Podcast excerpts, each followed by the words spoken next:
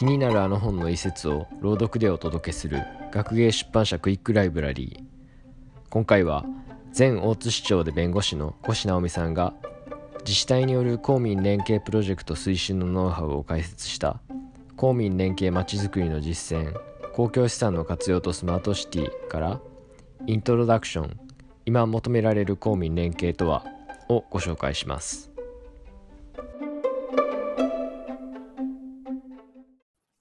公民連携まちづくりの実践。公共資産の活用とスマートシティ。越直美著。イントロダクション。今求められる公民連携とは。自治体の三重苦。人口減少。少子高齢化。施設老朽化。今、日本の抱える最も大きな問題は人口減少である。日本全国の多くの自治体は人口減少、少子高齢化、施設老朽化という三重苦に苦しめられている。日本の人口は2008年から減少している。2021年6月現在の日本の人口は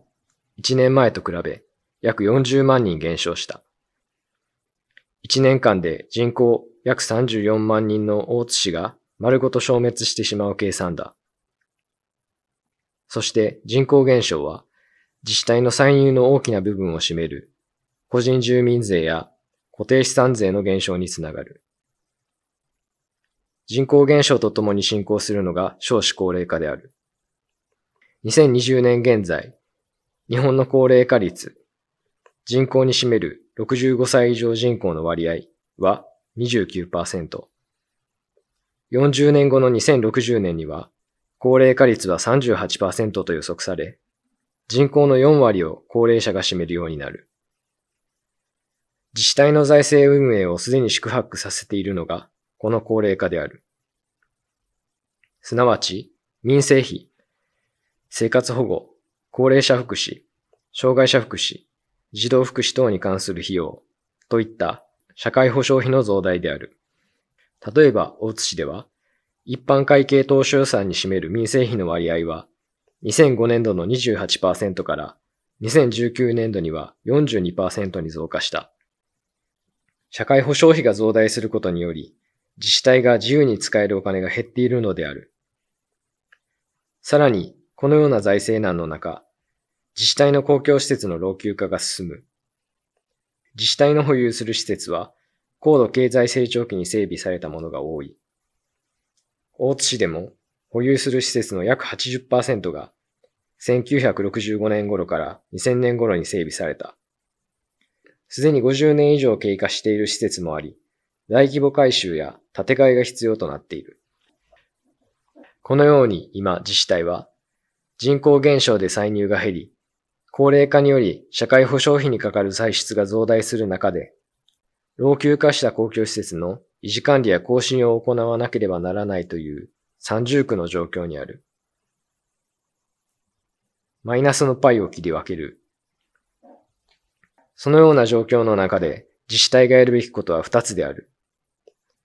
まずは人口を増やす努力をすること。私が市長に立候補した動機は、保育園が足りないことなどにより、女性が仕事か子供かの二者択一を迫られる社会を変えたいということだった。市長在任中の8年間に、保育所等54円、約3000人分を整備し、待機児童は年度当初で4年ゼロとなった。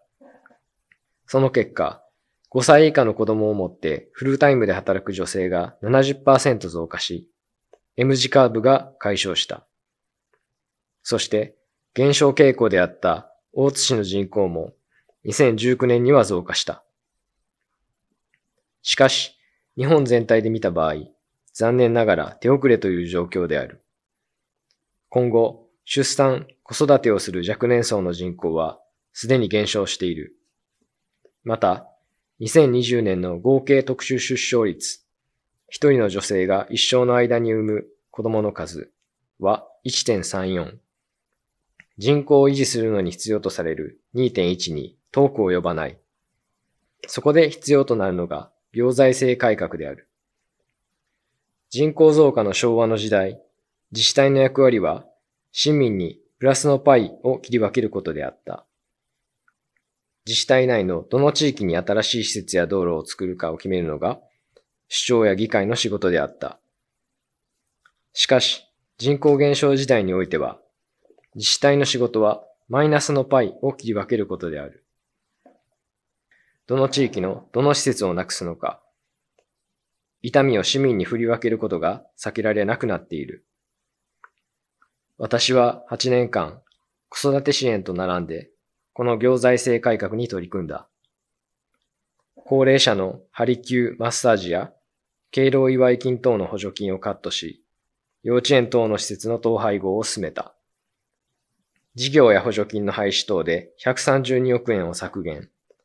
そのために職員が何度も関係者や地域に説明に行き、私自身も怒鳴られ、高齢者に冷たいと言われながら説明を続けた。決して楽しい仕事ではない。しかし、人口減少社会において避けては通れない仕事である。自治体の役割の転換、空間の解放。このように人口減少社会において自治体のすべきことは、子育て支援による人口増加と行財政改革であると思い、私は当初よりマニフェストに掲げ、一貫して取り組んだ。しかし、厳しい財政状況のもと、何をするにもお金がないというところから出発しなければならない中で、第三の回もあるのではないかと気づいた。それが本書で述べる公民連携である。これまで自治体が街づくりを行う場合には、市民の税金で公共事業を行うという手法が主であった。しかし、人口減少時代には、自治体にお金がなく、公共事業はできない。では、街づくりはできないのかというと、答えは否である。必要なのは発想の転換である。自治体が何でも自分でするのではなく、今、自治体に求められているのは、自治体の持つ資産を手放すことである。日本の自治体は、戦後、そして高度経済成長期において、公共施設やインフラを整備してきた。それらの中には、老朽化や時代のニーズとの不一致により、使われなくなっているものもある。そして、公共施設やインフラの維持管理が自治体の重荷になっている今こそ、それらの施設を民間に開放し、民間事業者に使ってもらうのである。公民連携が生み出す市民の幸せ。自治体にお金がないというところから出発した公民連携の実践であったが、本書で述べるプロジェクトを進めるうちに分かったことがあった。公民連携の真の価値は、経費削減ではなく、より市民が楽しい街づくりをすることにあったのだ。これまでの行政の仕事の進め方は、様々な市民や関係者の意見を聞き、まず計画を作る。計画に基づき予算を割り振り、公共事業を進める。当然、時間がかかり、出来上がった時点で、すでに時代と合わないこともある。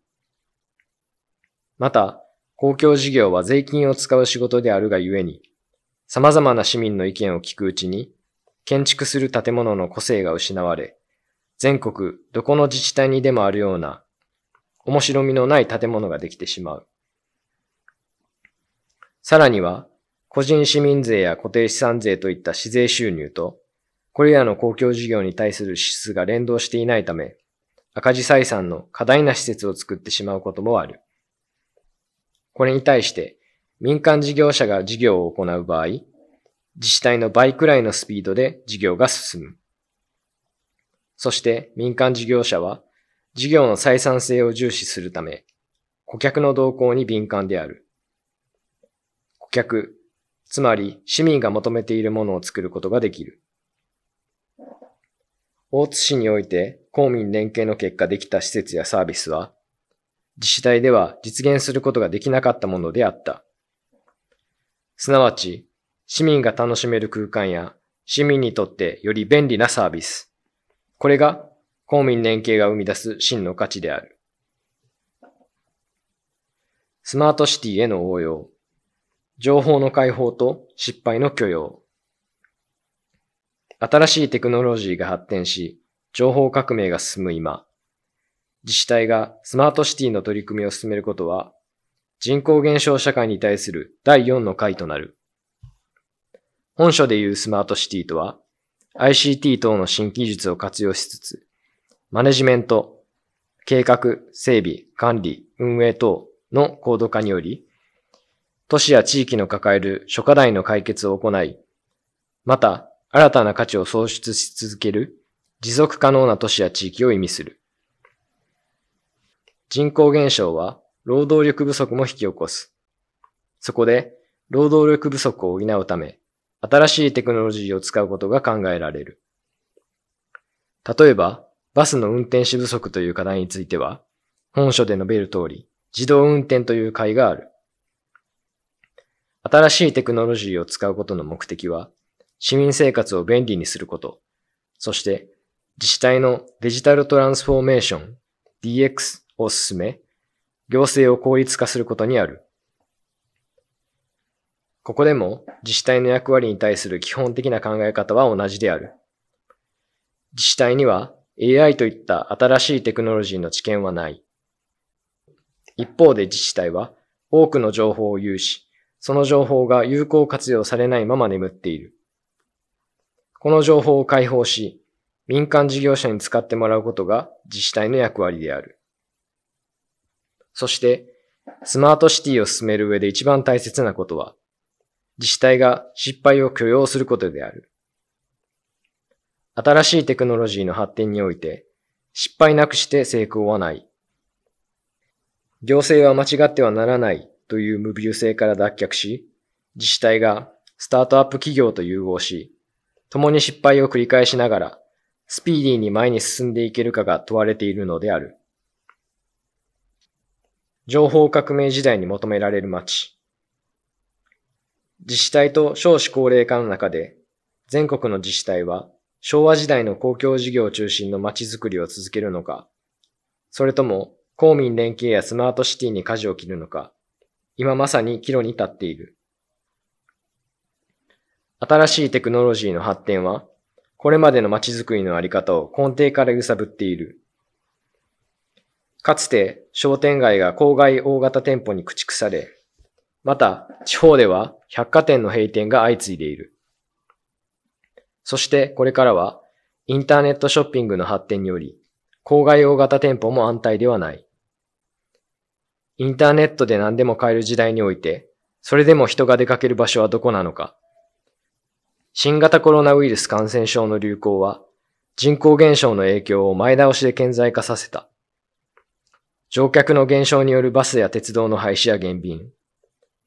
自治体が10年後のものと思っていた公共交通の危機が現実化し、私たちにも猶予はない。一方で、新型コロナウイルス感染症の流行は、地方に新しい可能性をもたらした。デスクワークができる業種では、在宅勤務が当たり前となった。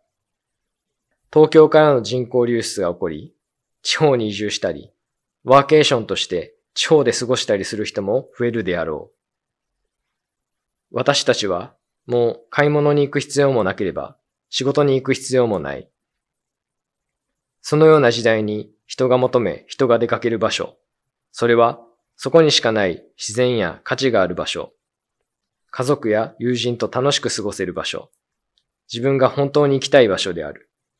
だからこそ自治体は全国均一の街づくりから抜け出し、